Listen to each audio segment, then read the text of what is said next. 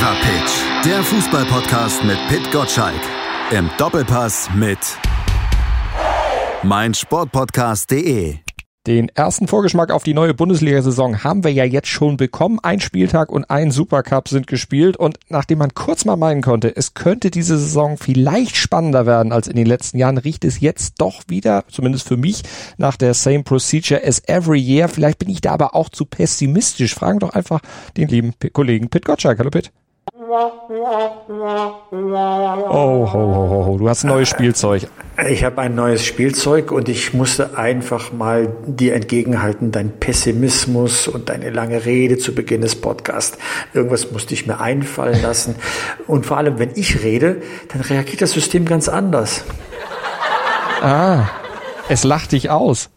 Nein, an. Ach so, an, eine Freundlichkeit ach so, ach so. In, in, in, unserer, in unserer Umgebung bin ich nicht gewohnt. Freundlichkeit in unserem Podcast, das haben wir noch nicht hingekriegt. Ja, und wenn ich dich teilhaben lasse an meinem Wissen, ja, da kriege ich ah. ja nie eine Form von Anerkennung. Auch dafür ist das System vorbereitet. Also endlich ja, applaudiert dir mal einer. Ich nehme das immer alles nur als gegeben hin. Bitte, bitte hört nicht auf zu klatschen ein alter Otto Walkes Witz. Also ich, ich muss das einfach jetzt mal machen und einfach vorführen, was das System kann, soll uns allerdings nicht von den Inhalten ablenken. Besser nicht, aber diesen Pessimismus, den ich habe, also den teilst du nicht. Äh, ich war im Stadion und ich habe eine hervorragende äh, Dortmunder Mannschaft gesehen im Supercup äh, gegen Bayern München. Die haben wirklich gut gespielt und vor allem auch die Körperhaltung war eine ganz andere als äh, unter Lucien Favre. Das ist schon Richtung Marco Rose Fußball. Ich hatte auch Gelegenheit, mit Aki Watzke hinterher zu reden. Er war auch zufrieden. Ja, die Niederlage schmerzt, schmerzt ihn auch, schmerzt vor allem Erling Haaland, der schon wieder gegen Bayern München verloren hat. Aber die Ansätze, die da sind, sind doch vielversprechend. Sie haben sich das ein bisschen selbst kaputt gemacht. Ist auch kein Wunder. Die Innenverteidigung ist nur zur Hälfte besetzt. Axel Witzel musste Mats Hummels ersetzen und Akanji eigentlich ein super Spiel gemacht und dann mit seinem Fehler die Vorentscheidung äh, äh her, herbeigeführt, mhm. als die Dortmunder eigentlich auf den Ausgleich drängen wollten. Also man sieht, das 3 zu 1 ist auf den ersten Blick gut für Bayern, aber der Unterschied zwischen Bayern München und Borussia Dortmund wird kleiner und das sollte man doch drauf gucken, dass äh, Marc Rose das irgendwie noch hinbekommt, wenn es wirklich ernst wird in der Fußball-Bundesliga. Also glaubst du nicht, das ist ein Spiegelbild für die laufende Saison, dass es dann erstmal so aussieht, dass mit Bayern alle mithalten können und dann schalten sie doch mal zwischendrin Gang höher und dann ist es am Ende doch wieder das alte Ergebnis. Also da muss, muss ich noch keine Angst vor haben, obwohl Angst ist ja auch jetzt nicht das richtige Wort, aber. Äh, kann sein, kann sein, ja. Aber es war doch als Bestandsaufnahme wirklich gut. Erling Holland hat gesehen, ja, er ist ein super Stürmer, tolle Quote. Ich glaube 61 Tore in 61 Pflichtspielen, wenn ich da noch richtig mitzähle. Aber er hat gezeigt, wie es der Großmeister macht. Eben Robert Lewandowski, nicht zu sehen in der ersten Phase des Spiels. Und dann macht er doch das 1 zu 0, später noch das zweite Tor. Ja, das zeichnet eben großen Torjäger aus. Holland hat sich festgelaufen gegen Niklas Süle und Upamecano. Äh, da muss er noch ein paar Waffen mehr auspacken, um gegen so eine Wand zu bestehen. Es ist ja auch ganz klar, Bayern München hat nochmal eine andere Qualität als Eintracht Frankfurt ein paar Tage zuvor in der Bundesliga.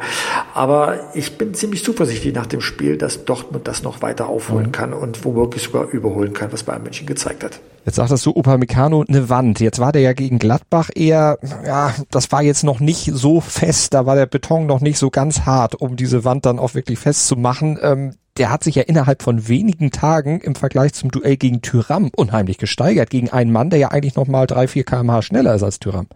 Ja, er war ja auch sehr nervös gegen Gladbach. Das hat ja auch Trainer Julian Nagelsmann hinterher gesagt. Ist ja auch kein Wunder.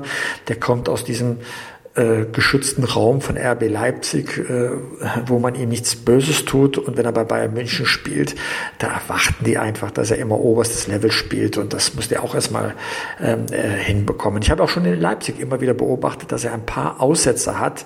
Äh, also Qualitäten sind unbedingt da, aber er hat auch ein paar Momente, wo man sagt, hm, jetzt schwimmt er. Das war eben gegen Gladbach der Fall, als er zwei Strafraumszenen provoziert hat, äh, die auch zum Elfmeter hätten führen können. Das gehört zur Entwicklung eines Spielers mit, mit dazu. Ähm, Überraschter war ich noch von Niklas Süle. Ihn hatte man ja schon fast abgeschrieben. Man hat ihn schon auf dem Abstellgleis gesehen, weil er, das war ja bemerkenswert, vor der EM nicht ganz sein Idealgewicht hatte. Und jetzt äh, muss man drüber nachdenken, dass er der Abwehr die Stabilität äh, gibt, die man in der letzten Saison über weite Phasen äh, vermisst hat. Jetzt war das ja nicht viel Zeit zwischen Gladbach und Dortmund, wenige Tage. Nagelsmann konnte da nicht so viel trainieren. Wenn ich jetzt doch nochmal überlege und mir diesen Unterschied zwischen den beiden Spielen angucke, klar, sind ein paar Tage vergangen, aber eben viel Zeit zu arbeiten war für Nagelsmann da nicht. Sind die Bayern gegen Dortmund vielleicht dann auch immer noch ein Tick mehr motiviert, wenn es gegen die geht, als jetzt zum Beispiel gegen Gladbach oder andere Gegner? Siehst du, in solchen Momenten merke ich, dass du mir einfach nicht zuhörst. Wir haben doch vorige Woche darüber gesprochen, dass der Saisonauftakt mit zur Vorbereitungsphase gehört. Und das kannst du jetzt an einem sehr exemplaren äh, äh, naja, exemplaren Beispiel ist doppelt gemoppelt, an einem sehr konkreten Beispiel da jetzt äh, sehen, dass er aus den Fehlern des ersten Spiels für das zweite Pflichtspiel gelernt hat und er wird immer besser werden. Bis zur Länderspielpause Anfang September äh, wird, werden die Automatismen geschliffen und es wird immer besser laufen. Mhm. Das gehört jetzt mit dazu. Ich glaube, für Nagelsmann waren zwei Dinge jetzt erstmal wichtig. Erstens, dass er das erste Spiel der Saison gewonnen hat und zweitens, ähm, dass ähm, er jetzt endlich mal einen Titel hat, der Titeldruck weg ist und er wird weiter mit dieser Mannschaft arbeiten. Da steckt ja so viel Potenzial drin. Ich meine, wir reden von Bayern München aber natürlich greift doch nicht alles am ersten Spieltag äh, an, was er sich vorgestellt hat. Er ist ein Bessermacher, jetzt kann er es beweisen. Jetzt hast du gesagt, bei Watzke, da war die Enttäuschung jetzt nicht so groß, natürlich über die Niederlage. Ja, natürlich war die groß, wenn du verlierst. Ja, aber, aber eben nicht so, dass man jetzt sagt, oh Gott, es geht alles gar nicht. Also Flinte schmeißt da natürlich keiner ins Korn. Wie unruhig wäre man denn andersrum bei Bayern geworden, wenn das Ergebnis andersrum ausgegangen wäre? Das ist immer so eine Diskussion im, im Konjunktiv. Äh, man will ja grundsätzlich etwas aufbauen mit Julian Nagelsmann. Fünf Jahre Vertrag ist ja erstmal eine Aussage, äh, heißt aber nicht, dass man eine Saison ohne Titelgewinn äh, überstehen möchte. Und jetzt das Gefühl zu bekommen, man ist auf dem richtigen Weg, ist, glaube ich, auch bei den Bayern-Bossen sehr, sehr wichtig, ja. Weil, weil man ja auch eines immer bei Bayern München weiß, dass die Diskussionen, die dann von außen kommen, einiges in internen Ablauf durcheinander bringen können. Und jetzt sind erstmal alle beruhigt. Jawohl, die Mannschaft hat gezeigt, was sie kann. Ja, sie hat Nagelsmann verstanden, wie er spielen lassen möchte. Und jetzt geht's an die nächsten Aufgaben. In Gedanken sind die eh schon bei der Champions League. Da geht's ja Mitte September los. Und geht die dann los mit ja, noch einem neuen Spieler? Kommt da noch wer? Nagelsmann wurde das ja auch auf der Pressekonferenz nach dem Supercup gefragt und hat da natürlich nicht zu viel sagen können. Hat ja sich dann eher so rausgewunden gesagt, naja, wenn noch jemand kommt, super, wenn keiner kommt, auch okay, was soll er auch sagen? Aber was glaubst du denn, wird da doch nochmal investiert? Also ich glaube, dass der Sabitzer kommt. Also irgendwas sagt es mir, äh, wir alle warten ja darauf, äh, etwas muss noch passieren, gar keine Frage, weil der Kader ist gut bestückt, aber nicht für alle Wetterlagen äh, so ausreichend, dass man auch durch Krisen äh, problemlos durchkommt. Also ich glaube, äh, man braucht noch einen fürs Mittelfeld, der den Überraschungsmoment nach seiner Einwechslung dann bringt. Also Sabitzer vielleicht, vielleicht ist der aber auch dann erstmal noch bei Leipzig und die Leipziger, die haben ja am ersten Spieltag ja, eine überraschende Niederlage gegen Mainz kassiert. Hat dich das gewundert, wie die da aufgetreten sind? Und vor allem, wie Hallo. Mainz aufgetreten ist mit der, mit dem, mit dem letzten Aufgebot quasi. Also wenn ich mir mein Tippspiel angucke und was ich getippt habe, hat mich das natürlich gewundert. Ich habe äh, auf Sieg RB Leipzig getippt, wer nicht, ja, und äh, dann beim ehemaligen Abstiegskandidaten zu verlieren dann nicht mal ein Tor zu schießen, das ist schon sehr, sehr bitter. Also klar war ich überrascht.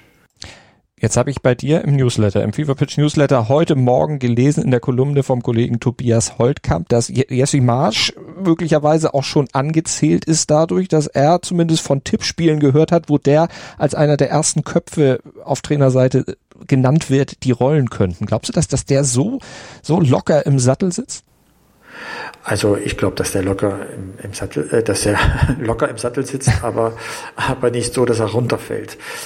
Locker in dem Sinne, man weiß ja, wen man sich da geholt hat. Der ist durch die AB-Schule gelaufen, kennt die Standorte, äh, dort hinterlässt er Spuren und zwar Spuren, die man nicht von außen sieht, sondern von innen betrachten kann. Er, äh, man weiß genau, was er mit den Spielern und mit der Mannschaft gemacht hat, mit dem Staff drumherum. Also ich glaube, da besteht keine Gefahr. Ist die Einschätzung von Tobi Holtkamp. Ich finde ja solche Diskussionen, die gehören mit zum Fußball dazu, aber eben auch, dass man anderer Meinung ist. Und äh, also ich glaube, nach einem Spiel kann man jetzt noch nicht äh, von Wackelkandidat sprechen. Aber natürlich gibt es diese Spielchen immer bei den Wettanbietern. Welcher Trainer fliegt zuerst? Manche sagen es menschenverachtend. Ich sage, naja, äh, die sind finanziell so gut abgefedert, das gehört mit dazu, wenn man dieses Spiel spielt, dass über einen dann auch spekuliert wird. Das sind ja keine normalen Arbeitnehmer. Ähm, aber äh, in dem konkreten Fall äh, sehe ich jetzt keine Anzeichen, dass Jesse March in Gefahr wäre. Es sei denn, natürlich gegen äh, oder gegen Stuttgart geht's wieder schief. Stuttgart ja aktuell Tabellenführer. Gut, das ist nach einem Spieltag jetzt noch nicht so aussagekräftig. Und wenn man gegen Fürth am ersten Spieltag spielen darf und die sich so präsentieren, wie sie sich präsentiert haben, ja gut, dann ist es auch kein Wunder, wenn man dann da mal ein Schützenfest draus macht. Aber Stuttgart ist ja doch eine Mannschaft, die ja schon in der letzten Saison sehr, sehr phasenweise sehr, sehr gut gespielt hat, super performt hat und ja auch ein paar Spieler drin hat, die man auf jeden Fall auf dem Zettel haben muss für wieder eine gute Saison und die ja auch mit, mit ihrem Trainer Materazzo ja auch jemanden haben, der weiß, wie das Geschäft funktioniert und letztlich auch eine Mannschaft offenbar sehr, sehr gut einstellen kann. Auch gegen Leipzig, gegen seinen alten Weggefährten Jesse Marsch. Also äh, Stuttgart ist für mich noch eine Wundertüte. Man weiß nicht, was man da bekommt. Äh, der erste Gegner, Kräuter Fürth, war jetzt kein Maßstab, um zu sagen, äh, VfB Stuttgart wird die Saison sehr stabil bestreiten. Also das sieht jetzt mal anders aus, wenn es gegen RB gibt. Das ist mal eine richtige Raus äh, Aufgabe. Danach würde ich mir eine Prognose zumuten, äh, wie viel in dieser Truppe steckt. Ja, also das ist jetzt aber noch definitiv zu früh. Ähm, was man sagen kann, ist, ich glaube nicht, dass die Stuttgarter in Abstiegsgefahr geraten. Auch dann nicht, wenn diese Aufstiegseuphorie vom Vorjahr nicht da ist, einfach deswegen, weil es schlechtere Mannschaften gibt. Ähm, der Trainer wird die schon so auf Kurs halten, dass mindestens ein Mittelfeldplatz drin ist. Die Frage ist, ob das Umfeld nicht sogar jetzt im zweiten Jahr schon wieder mehr erwartet. Das wäre zu früh, weil so gefestigt kommt jetzt der VfB Stuttgart auch nicht daher.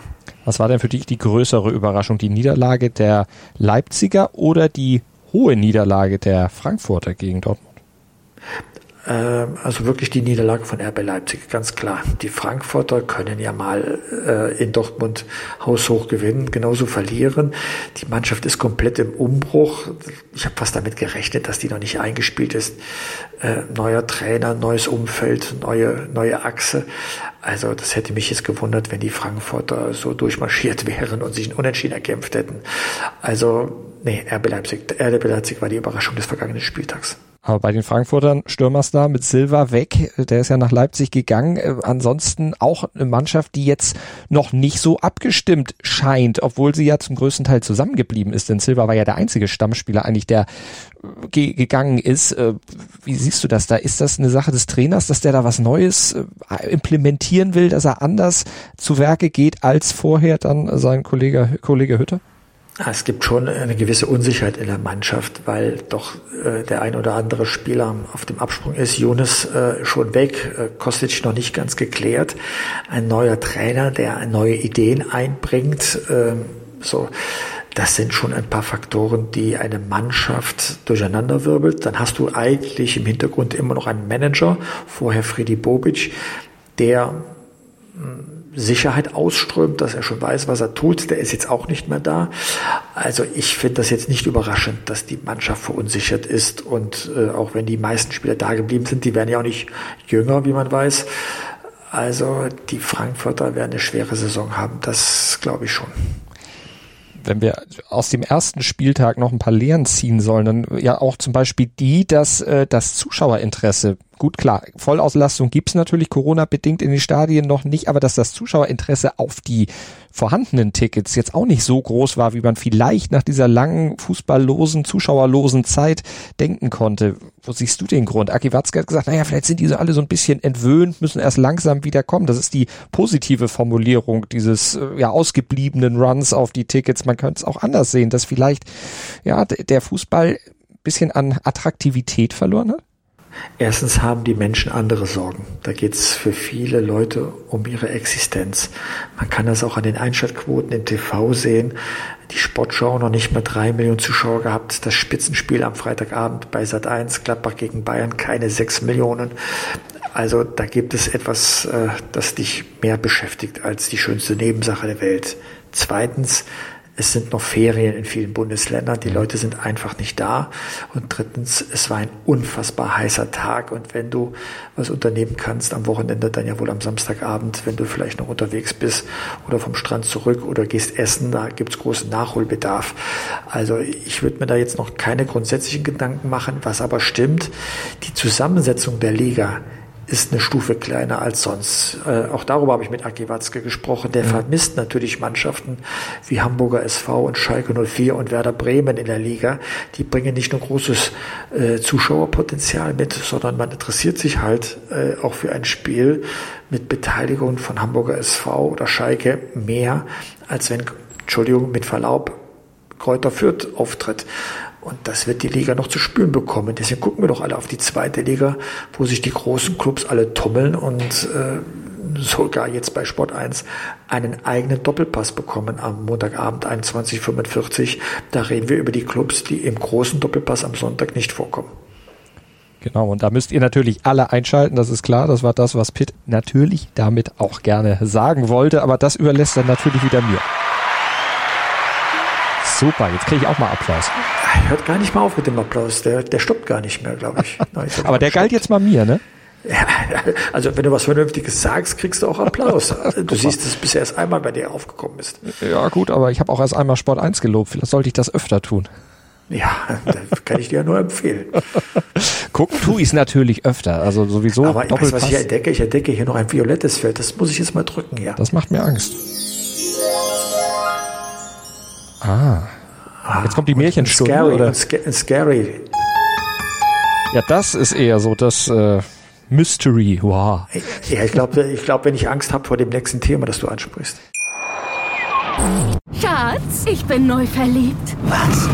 Da drüben. Das ist er. Aber das ist ein Auto. Ja, eben. Mit ihm habe ich alles richtig gemacht. Wunschauto einfach kaufen, verkaufen oder leasen. Bei Autoscout24. Alles richtig gemacht. Hey, Malte Asmus von meinsportpodcast.de hier. Ab März geht's weiter mit unseren 100 Fußballlegenden. Staffel 4 bereits. Freut euch auf Zlatan Ibrahimovic, Michel Platini, Cesar Luis Minotti, Paolo Maldini, um nur mal vier zu nennen. Und bis wir mit der vierten Staffel kommen, hört doch einfach noch mal rein in die bisherigen drei Staffeln. Ronaldinho, Sepp Meyer, Gary Lineker, Lothar Matthäus und viele weitere warten da auf euch.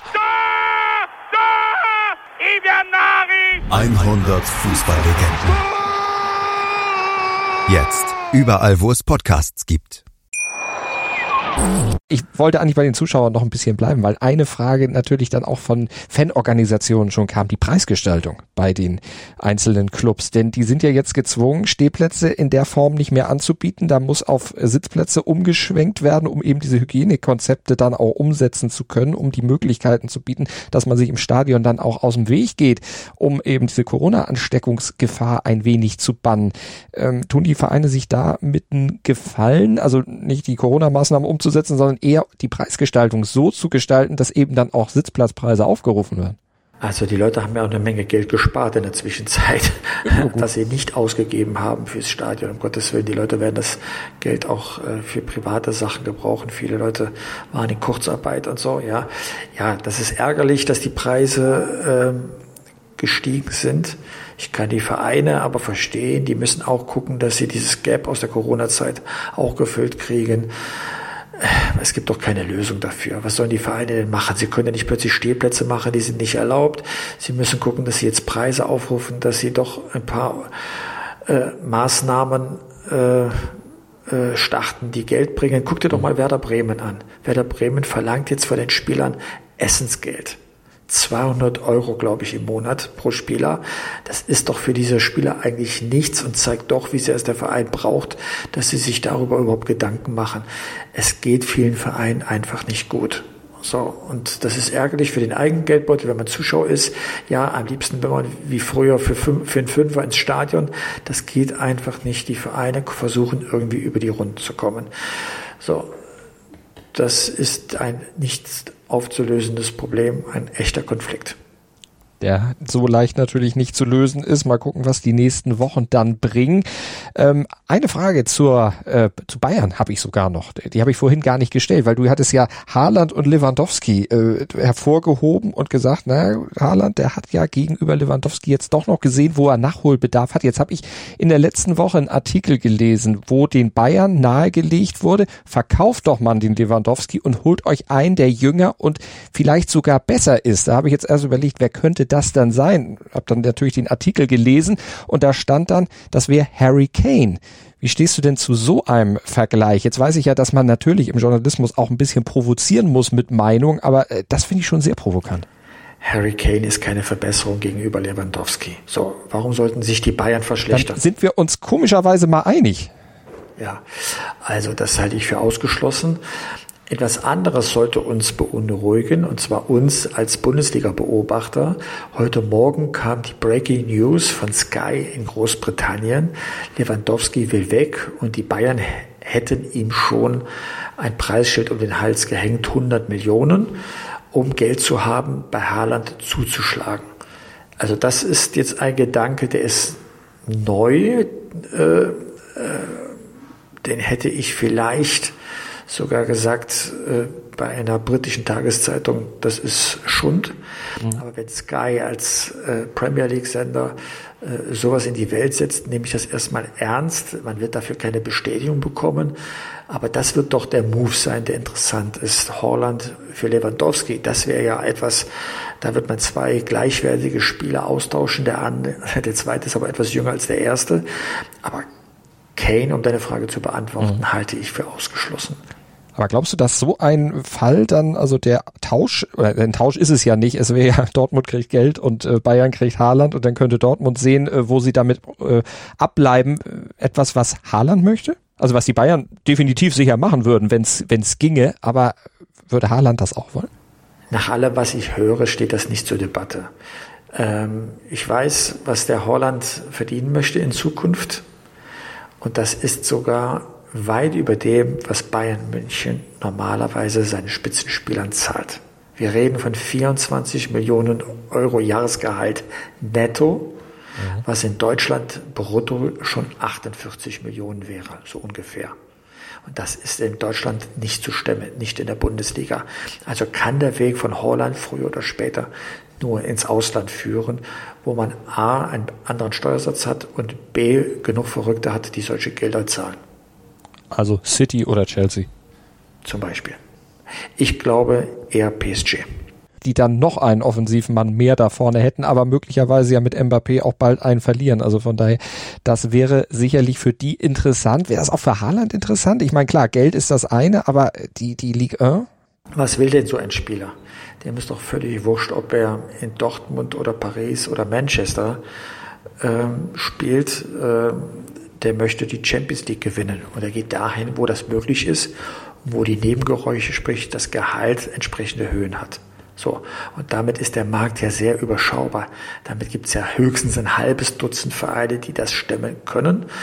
Ähm, die spanischen Vereine sind raus. Real Madrid vielleicht mit einem Spagat noch möglich. Mhm. Paris Saint-Germain und dann bist du bei der Premier League äh, bei, bei drei, vier Clubs, die, wenn sie eine Lücke haben, die gerne mit Holland schließen würden. So, mehr ist doch gar nicht, äh, gar nicht möglich auf dem internationalen Markt, wenn du diesen Preis erzielen willst, den offenbar Holland anstrebt. Haaland, Holland, was sagen wir jetzt? Warum wir eigentlich geeignet? Holland oder Haaland? Worauf haben wir uns eigentlich ja, Holland, Holland, glaube ich, ne? Holland. Ja, okay, ich sag manchmal Haaland. Ja, ich habe es auch mir das nachsehen. Gesagt, Ne? Holland heißt er. Aber ich glaube, bei Erling müssen wir uns auf Erling einigen. Erling wäre falsch. Also das ganze Publikum in Dortmund schreit Erling Holland. Also das ist schon im, Volks, im Volkslied gut so aufgenommen. Dann werden wir ihn auch so nennen. Irgendwer mokierte sich neulich jemand bei Twitter, dass das Erling nicht äh, korrekt wäre. Aber bei Twitter mokiert man sich immer. Egal über was. Übrigens auch über den Doppelpass, jede Woche wieder. Aber das ficht euch nicht an, zu Recht. Äh, doch, ich lese das immer sehr aufmerksam durch und wo sachliche Kritik ist, äh, antworte ich auch sehr, sehr gerne.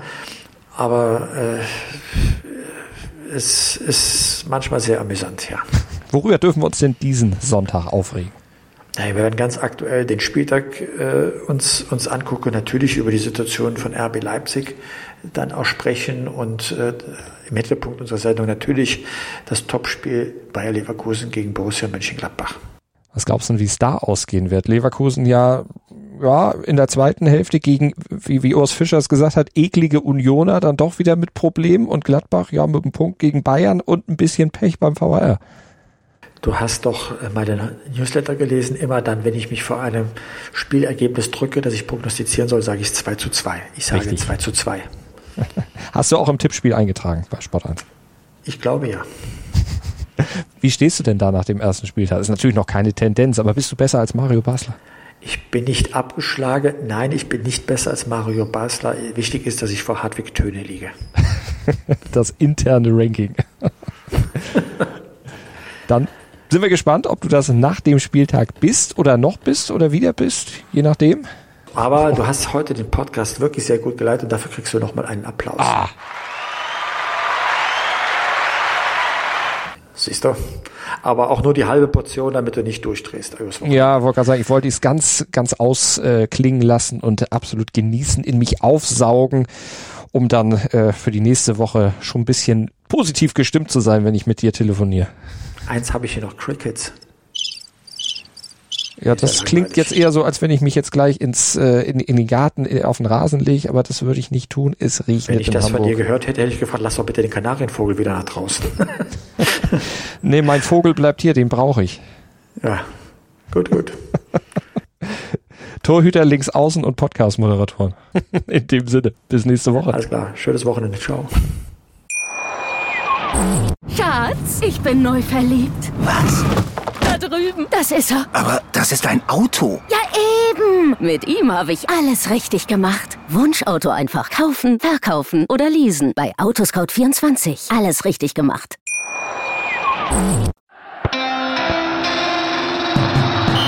Fever Pitch. Der Fußballpodcast mit Pit Gottschalk. Im Doppelpass mit meinsportpodcast.de. Schatz, ich bin neu verliebt. Was?